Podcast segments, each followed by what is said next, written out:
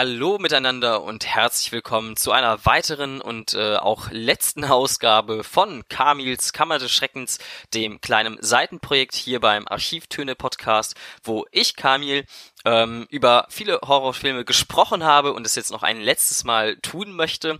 Denn ja, der Horror Oktober, er ist zu Ende gegangen. Wir schreiben hier gerade zum äh, Zeitpunkt meiner Aufnahme den 31. Oktober. Es ist Halloween, die äh, Nacht, wo die Barriere zwischen den Welten schwindet.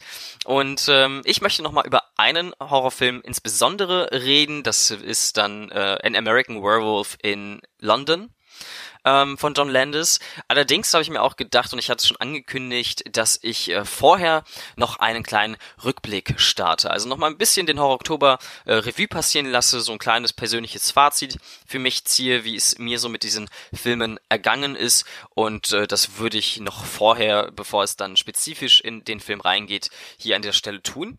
Bevor ich da allerdings reingehe, ähm, noch ein, zwei kleine organisatorische Hinweise, denn ähm, die aufmerksamen Zuhörer haben jetzt mitbekommen, ich habe innerhalb unseres Feeds hier elf Kurzfolgen dann veröffentlicht. Aber eigentlich sollte man ja äh, 13 Filme, mindestens 13 verschiedene Horrorfilme im Verlauf des Horror-Oktobers schauen, laut äh, Cinecouch-Aktion. Und ähm, ich habe diese 13 Filme auch tatsächlich gesehen, aber die Besprechung der letzten beiden verbleibenden Filme, die äh, ist hier nicht auf diesem ähm, Kanal passiert, sondern bei anderen Podcast-Formaten. Und zwar habe ich ja einmal, äh, das hatte ich schon mal erwähnt, äh, mit Arne vom Enough Talk Podcast über Polanskis Der Mieter gesprochen. Und das große Finale meines persönlichen Oktobers, das wird nicht hier stattfinden, sondern bei den Jungs von der Bildnachwirkung, vom Bildnachwirkungspodcast.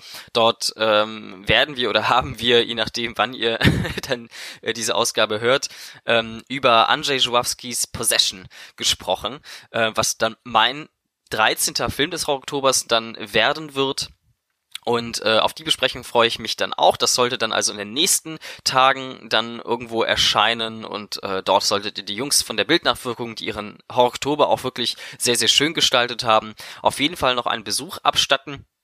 Ähm, und ansonsten, genau, überlasse ich euch hier diese elf kleinen Kurzfolgen, ähm, die ich im Verlauf des Oktobers äh, alleine dann aufgenommen habe. Ähm, genau, und danach, äh, so Anfang November, äh, das dann sei an dieser Stelle dann auch noch natürlich verraten, ähm, geht's dann ganz regulär hier bei den Archivtönen weiter, wieder in zweifacher Besetzung, dann zusammen mit Jan wieder. Und äh, kurz zur Erinnerung, da hatten wir beim letzten Mal die ähm, Regisseure, die in ihren eigenen Film mitspielen, Challenge gezogen, ähm, die wir dann mit Do the Right Thing von Spike Lee und Unforgiven von Clint Eastwood füllen werden. Und da freuen wir uns noch gerne auf äh, Kommentare, auf Meinungen zu diesen Filmen, die wir dann in unserem Podcast dann irgendwann einbauen können.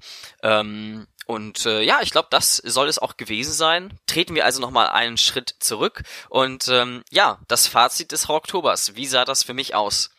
Also zunächst einmal muss man, glaube ich, noch einmal ein ganz herzliches Dankeschön an die Leute von der Cinecouch aussprechen, die hier jährlich diesen Oktober immer wieder organisieren. Ähm, und ich muss sagen, ich hatte dieses Jahr, glaube ich, äh, sogar noch mehr Spaß äh, als letztes Jahr schon. Ähm, Gerade eben durch dieses äh, ständige Podcasten. Letztes Jahr hatte ich ja nur so kleine Kurzkritiken zu den Filmen dann geschrieben, also nur in Anführungszeichen. Ähm, aber irgendwie war dieses austauschen über diese Podcasts wirklich ganz spannend. Vor allem, weil wirklich auch die Community da richtig schön an einem Strang gezogen hatte. Also ganz viele ähm, Filmpodcasts haben ja ähm, einiges zum äh, Horror Oktober veranstaltet, sei es jetzt der Spätfilm, äh, der Enough Talk, die Bildnachwirkung oder die Wiederaufführung ähm, und viele weitere natürlich noch. Also äh, da finde ich ging einiges ab und äh, hat mir wirklich ähm, neben meinen Filmen, die ich mir ausgesucht habe, auch immer wieder so den Horizont auf ähm, das, was noch so weiteres am Horrorgenre äh, Horizont liegt, erweitert. Und ähm, ja, bei mir und den Horrorfilmen ist es ja irgendwo immer so gewesen, dass ich das Genre an sich ja total spannend und faszinierend äh, finde, ähm, aber eigentlich so selten in der Stimmung bin. Wenn ich so abends nach Hause komme und dann äh, Bock auf einen Film habe, dann ist es da meistens eben doch kein Horrorfilm, den ich mir einlege. Es liegt vielleicht auch daran, dass ich halt vor allem Mm, da so ein paar schlechte Erfahrungen gemacht habe, in so ein paar richtige Gurken dann reingegriffen habe, immer auf dieser Suche nach dem wirklich gruseligen, äh, packenden, emotionalen Horrorfilm, der mich dann wirklich auf einer bestimmten Ebene erreicht und das dann eben häufig schiefgegangen ist. Und äh, deswegen ist es für mich jetzt ganz spannend gewesen, dann diese ganzen Horrorfilme mal in einem Batzen zu konsumieren und da diesen großen Rundumschlag äh, in Sachen Horror zu, zu machen. Und ich glaube, Rundumschlag ist auch das richtige Wort, denn ähm, mir gefiel diese Mischung hier tatsächlich sehr, sehr gut, die ich mir äh, für mich überlegt hatte. Ich meine, wenn ich so zurückdenke, wir hatten ähm, japanischen Horror, einmal zeitgenössischer Natur, einmal eben klassisch japanisch. Ähm, wir hatten äh, moderne französische Gore-Filme. Ähm, wir sind dann noch sehr weit zurückgegangen mit äh, Stummfilmen wie Orlax Händen zum Beispiel oder halt eben auch ein Film aus den 30er Jahren.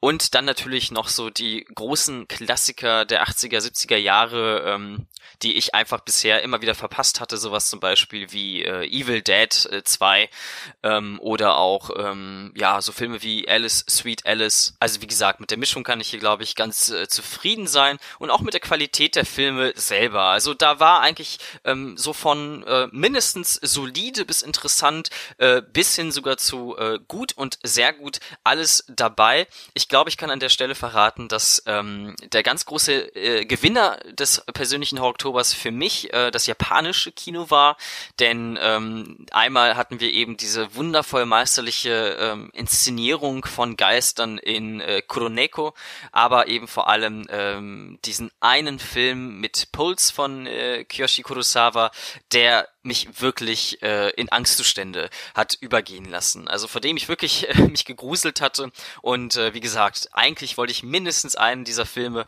innerhalb des Oktobers finden, der das bei mir auslösen könnte und äh, Puls hat das eben geschafft. Dann sei aber natürlich noch ähm, der großartig und grandiose Evil Dead 2 dann hier hervorgehoben, der wahrscheinlich der kurzweiligste Film aus der gesamten Liste war, der mir einen wirklich sehr, sehr amüsanten Abend beschert hat und ähm, Polanskis Mieter wollte ich dann hier auch nochmal hervorheben, denn das ist wahrscheinlich somit der reichhaltigste Film aus dieser gesamten Runde, aus dem man unheimlich viel ziehen kann und äh, über den ich ja mit Arne dann auch eine gute Stunde gesprochen habe. Ähm, auch der lohnt sich also. Und jetzt ist es leider so, dass ich ähm, hier die perfekte Überleitung für den Film gefunden habe, über den wir äh, jetzt gleich sprechen möchten. Denn ähm, eigentlich wollte ich mich zu dieser Aufnahme hier hinsetzen ursprünglich und äh, so etwas sagen wie ja, und äh, ich muss doch sagen, ich habe insgesamt gar keinen einzigen schlechten Film in dem Horror-Oktober hier konsumiert. Und äh, dann habe ich An American Werewolf in London leider gesehen. und muss sagen, es ist ähm, auf jeden Fall hier der schwächste Film aus der gesamten Runde für mich persönlich und auch wohl der Film, bei dem ich ohne mit der Wimper zu zucken sagen würde, äh, dass er auch einfach nicht gut war.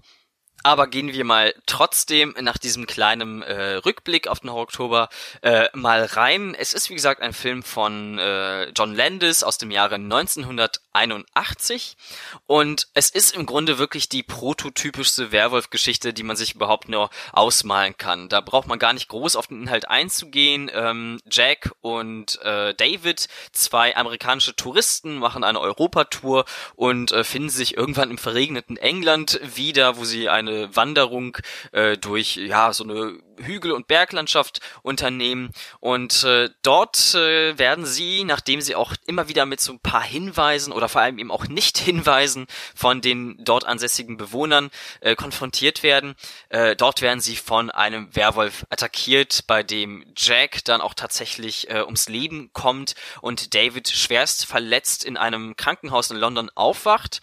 Und ähm, ja, alles weitere kann man sich eigentlich schon denken was danach passiert. Das Einzige, was man vielleicht noch dazu sagen sollte, ist, dass David dann anschließend Visionen von seinem toten Freund Jack immer wieder erhält und äh, von ihm diese klare Botschaft vermittelt bekommt, ähm, David, du musst dir das Leben nehmen, denn äh, du wirst dich äh, auch bald zu dieser furchtbaren Kreatur verwandeln und ähm, solltest, äh, wenn du nicht all deine Liebsten in Gefahr bringen möchtest, und das ist vor allem die Krankenschwester, die sich um ihn gekümmert hat, äh, die dann später zusammen ein Paar werden, ähm, solltest du eben dir das Leben nehmen. Und wie geht man jetzt an diesen Film heran? Also ich muss ja zugeben, dass ich da nochmal besonderes Augenmerk äh, anfangs auf diesen äh, Titel geworfen habe, bevor ich den Film überhaupt gesehen habe. Amerikaner in London. Und ähm, zusammen mit der Kombination, dass ja Monster in äh, Monster- und Horrorfilmen meistens für irgendetwas stehen, dass sie in ihrer Metaphorik irgendetwas repräsentieren, ähm, habe ich dann vielleicht schon überlegt, ob der Film äh, hier so ein bisschen auch eine zweite Ebene aufmachen würde, vielleicht auch etwas von von tiefer gelegenen Ängsten erzählen würde. Ich habe dazu gegeben schon ein bisschen diese äh, Analyselinse rausgeholt und angefangen zu schärfen.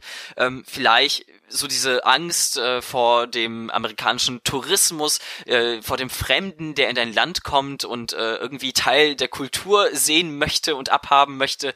Ähm, vielleicht hätte der Film irgendwie darüber was erzählt, habe ich mir anfangs gedacht. Ähm, und naja, also wir haben vielleicht noch anfangs diese Szene im Pub, wo diese äh, Anwohner dort sitzen, die Einheimischen sitzen und wo man halt sehr schnell merkt, dass sie offensichtlich diesen Angriff äh, auf die beiden äh, amerikanischen Jungs und im Grunde auch diesen Mord an den amerikanischen Jungs einfach billigend in Kauf nehmen. Sie haben nichts gehört, nichts gesehen und im Grunde sind sie auch nur zwei dumme amerikanische Teenager, die dann in die Falle tappen. Äh, ist, ist ja jetzt nichts weiter dabei.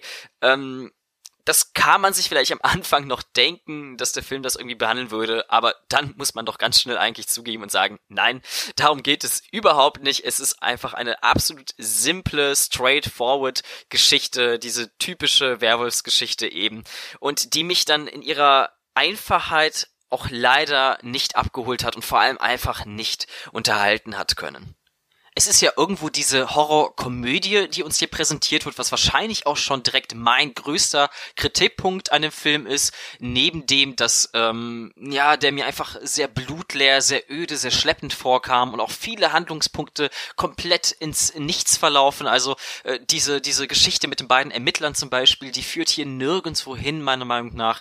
Ähm, aber ja, es ist eben diese Horrorkomödie und ich glaube, diese Kombination aus Horror und Komödie, diese beiden Genres Genre in Kombination, das ist wirklich immer ein ganz, ganz großer Drahtseilakt und wo man ganz schnell zur einen oder zur anderen Seite ausrutschen kann und äh, dann sich eben voll auf die Fresse legt und voll in die Tiefe stürzt. Und das ist leider bei diesem Film meiner Meinung nach passiert, dieses typische Phänomen, dass es dann meistens weder besonders lustig oder bekloppt ist, äh, noch besonders gruselig und explizit und so dieser langweilige, identitätslose Mittelweg hier gewählt wurde ich habe es ja eigentlich immer lieber, wenn, also gerade in dieser Horror-Komödien-Kombination, ähm, ein Film hier wirklich irgendwo Prioritäten zahlt und sich konsequenter einer Seite verschreibt. Ähm, deswegen funktionieren für mich beispielsweise so Filme wie äh, Tucker and Dale vs. Evil oder äh, What We Do in the Shadows ganz gut, weil ähm, sie eben hauptsächlich Komödien sind, die einfach wahnsinnig lustig sind.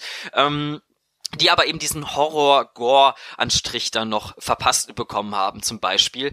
Ähm, und hier ist es irgendwie so, dass diese Horror- und Komödienaspekte so, so seltsam äh, nebeneinander stehen, ohne ineinander so geflochten zu sein.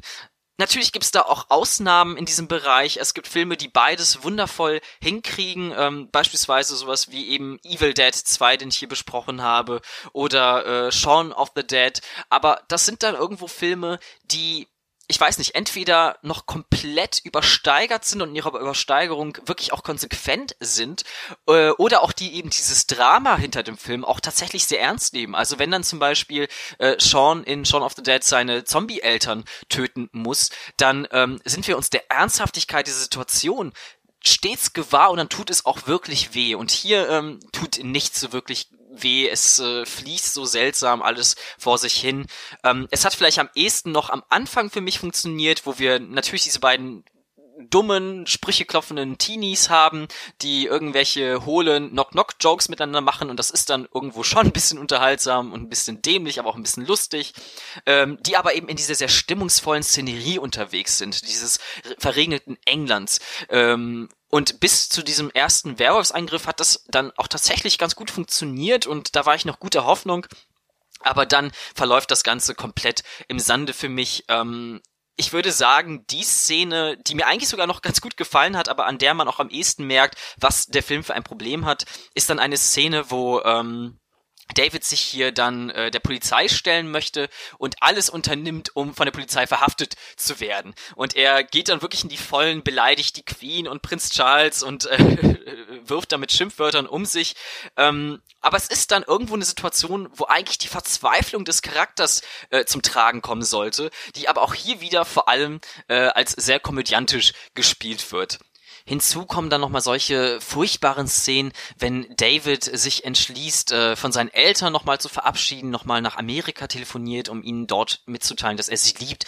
Ähm, dass es einfach wirklich furchtbar lustlos gespielt wird und einfach auch überhaupt kein Gewicht hat in diesem Film absolut äh, im Meer der Belanglosigkeit versinkt. Auch diese Liebesbeziehung zu, zu seiner Krankenschwester ähm, miserabel. Das ist so dieses typische, wir tauschen zwei, drei lustige Sprüche miteinander aus, um zu suggerieren, dass da irgendeine Chemie zwischen Charakteren äh, äh, stattfindet. Wir haben dann diese typische Sexszene in der Dusche, die dann uns mitteilen sollen, dass die beiden jetzt auf immer und ewig miteinander verbandelt sind und dann soll alles ganz, ganz dramatisch zum Schluss zwischen den beiden wirken und das kann es einfach nicht nach solch einem plumpen und, und uninspiriertem Aufbau zuvor.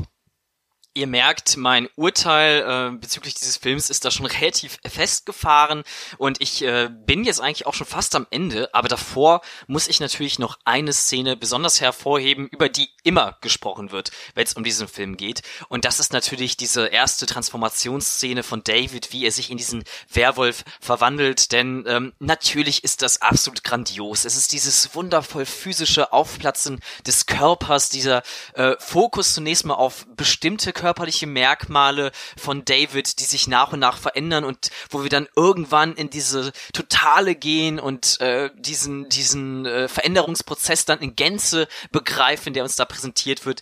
Das funktioniert natürlich wunderbar und es ist äh, meisterlich, denn es war hier wieder Rick Baker mit am Start. Der zeigte sich in der Maske schon für viele weitere äh, Filme, die man so kennt, verantwortlich. Zum Beispiel für Star Wars oder Videodrome oder auch für äh, Michael Jacksons Thriller. Und natürlich funktioniert das ganz gut. Aber auch hier ähm, muss ich leider sagen, dass ähm, mir diese Szene tatsächlich schon bekannt war. Die hat man dann schon auf irgendwelchen äh, YouTube-Clips dann mal zu Gesicht bekommen. Hat mich dann jetzt auch nicht mehr so groß in diesem Film dann in der Mitte des Films überraschen können. Das äh, war dem Film dann leider natürlich auch nicht zuträglich und dementsprechend hat das äh, mein Urteil bezüglich dieses Films dann auch nicht mehr verändern können.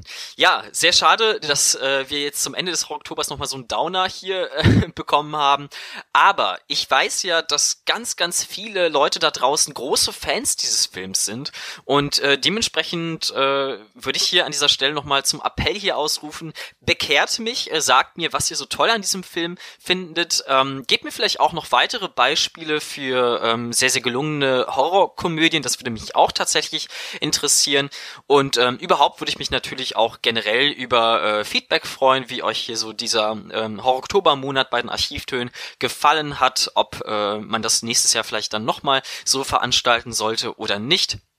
Ähm, ich verabschiede mich allerdings jetzt fürs Erste. Mir hat sehr viel Spaß gemacht. Ich bedanke mich bei allen fürs Zuhören. Und äh, wie gesagt, noch einmal zum Schluss der Hinweis, ähm, dann jetzt demnächst unbedingt bei, äh, bei der Bildnachwirkung nochmal vorbeischauen. Dort spreche ich dann noch einmal über meinen 13. Film Possession. Aber hier soll es jetzt soweit das gewesen sein. Die Lichter gehen aus. Aber es heißt ja auch immer, äh, nach dem Horror-Oktober ist vor dem Horror-Oktober. Von daher freue ich mich auf alles, was dann noch so kommt und äh, sage, macht's gut und tschüss.